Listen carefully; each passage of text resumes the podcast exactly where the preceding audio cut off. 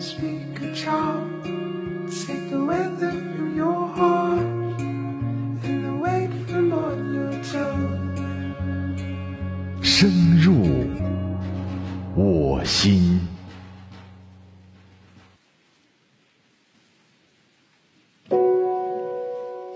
各位晚上好，欢迎聆听本期《深入我心》，深入我心，用声音温暖你。我是麦麦。五水二桥的时候，我就看到一个姐姐趴在栏杆上面，我当时就心想，大晚上的为什么要趴在栏杆上面？就多注意了一会儿。突然我就发现她一只脚跨越了栏杆上面，我就叫上前面的叔叔，然后我们就横穿了马路，跑过去拉住她，喊姐姐姐姐，你不要想不开。啊，因为旁边已经没有人，只有我一个人看得到，看见了，我就想要去救他。我看到他没有及时去救他，我可能真的会后悔一辈子。这段声音是上个月月末，湖南怀化的高一女生杨草草在下晚自习的路上，看到有个女孩的脚跨出了栏杆，想跳桥，伸手相救的回忆。杨草草说完，自己抹着眼泪。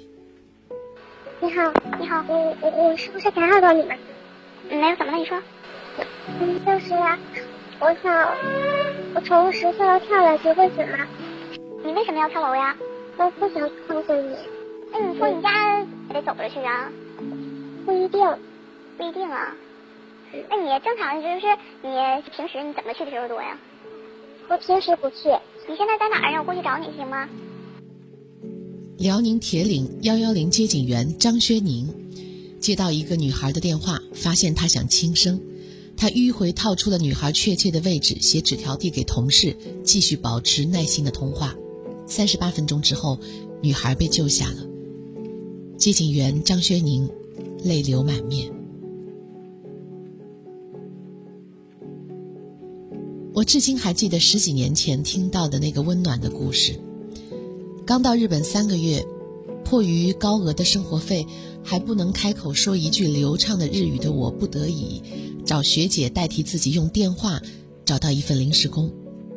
上班的第一天很幸运，我遇到比我小五岁的一个上海女孩，就像看到救命稻草一样。我跟她说：“我一句话都听不懂，真的很害怕，你帮帮我啊！”她说：“我刚来日本的时候跟你一样，后来……”就遇到了一件事儿。五年前，十五岁的他跟着妈妈刚到日本，身边所有的小小留学生都在打工，他也努力找到一份工作，尽管语言不通，语言实在太差了，他只能从快餐店的清洁工开始做。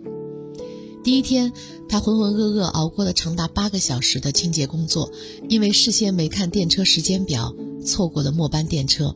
他只能叫了一辆计程车。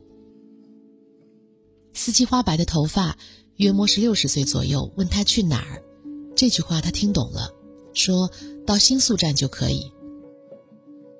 一上车，不知道为什么他特别想哭，于是就开始哭，哭的久了开始抽泣。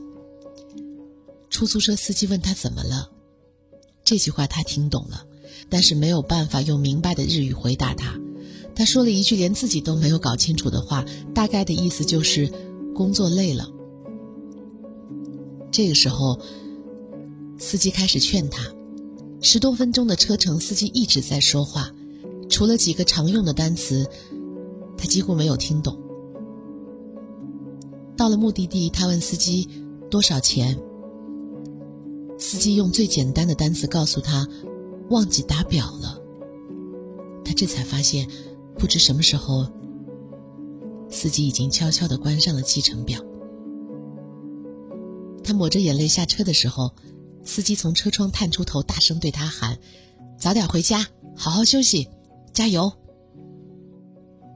五年过去了，他说他一点都没有忘记后视镜里那个微笑的面庞。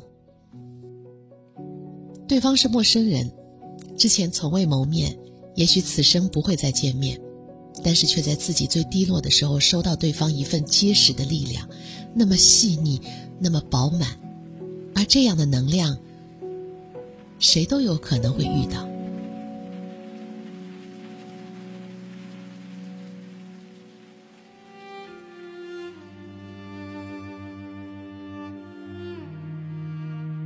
几年前的一天，我开车回单位做节目，副驾驶的座位上放着刚刚拿到的体检报告。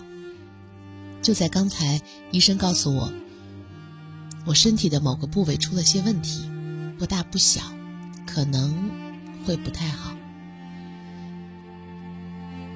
我停在一辆车的后面等着红灯，一边大哭，一边握着方向盘的我，丝毫没有留意，脚已经松开了刹车板。车子在滑动了，直到感觉到轻微的碰撞，我这才意识到已经撞上了前面的车。我看到车主走下来，我也哭着打开车门。他说：“你撞上我的车了。”我朝他喊了一句：“我生病了。”继续大哭。一时间他傻住了，也许是被我吓到了吧。也许是看到我腿上放着一份体检报告，他说：“找个地方靠边停车，打个电话跟父母说，然后转身就走了。”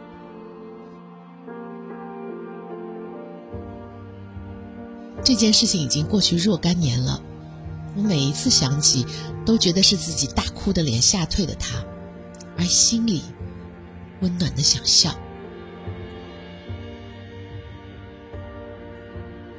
我们会长大，会变老，会遇到让我们雀跃欢笑的事儿，当然也会邂逅使我们失落绝望的人。在这个历程当中，一定有多次伸手帮别人一把的善良，更会有每每想起，还会在心里默默再说一声谢谢的感美剧《良医》的主角是一个患有自闭症的人，因为一群从未相识的工作伙伴给予他无尽的包容，他从一个拒绝接受感谢和拥抱、只会分析医学数据的自闭症男孩，逐渐变成了一个伸手试着拥抱、默默爱他的老院长，并且用世上最清澈的微笑，去感染病人的温度一生。这个过程。妙不可言。最后，我想说，这个世界上总有人爱着你，哪怕是素未谋面的陌生人。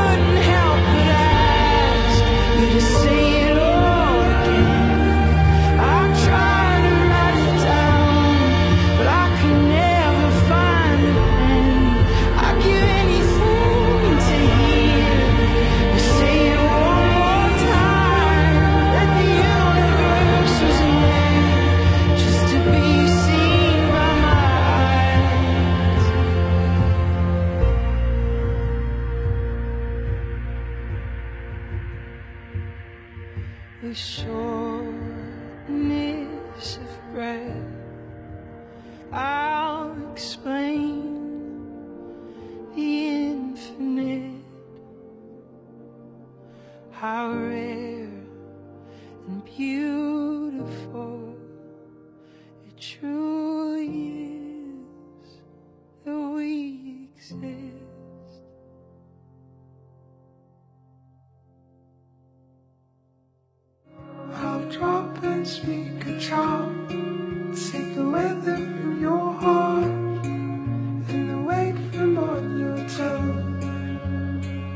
深入我心。